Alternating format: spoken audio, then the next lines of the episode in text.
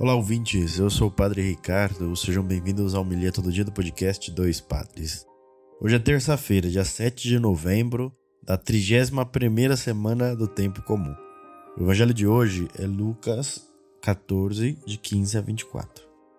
O Senhor esteja convosco, Ele está no meio de nós. Proclamação do Evangelho de Jesus Cristo segundo Lucas. Glória a vós, Senhor. Naquele tempo, um homem que estava à mesa disse a Jesus: Feliz é aquele que come o pão no reino de Deus. Jesus respondeu: Um homem deu um grande banquete e convidou muitas pessoas. Na hora do banquete, mandou seu empregado dizer aos convidados: Vinde, pois tudo está pronto.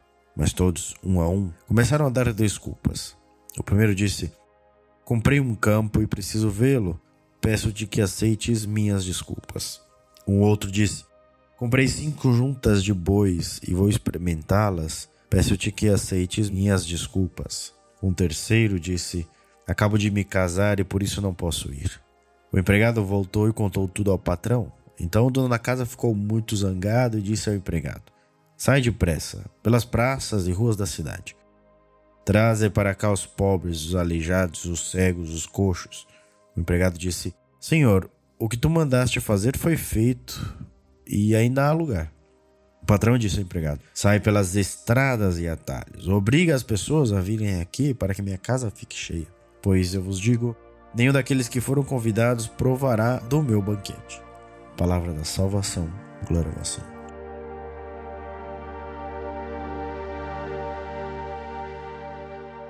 Bom, aqui o Senhor nos lembra que muitas vezes a gente arranja desculpas para as coisas, sobretudo as coisas de Deus, né?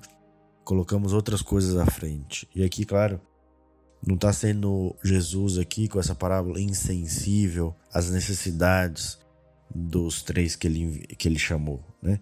Um que teve um campo, o outro que comprou os bois e o outro que se casou. Mas aqui a dinâmica não é, não é propriamente dessas situações, e sim da situação da humanidade, do ser humano, do homem, que coloca sempre à frente algo para si mesmo, algo pessoal, algo da sua vida e não um chamado de Jesus. Né? Então, chamado do homem, do patrão, para ter uma recompensa, para ter uma oportunidade de estar com ele. Então, aqui chama atenção que todos somos convidados a estar nessa casa. Não somos obrigados a estar, mas somos convidados. E aí aceitamos ou não esse convite.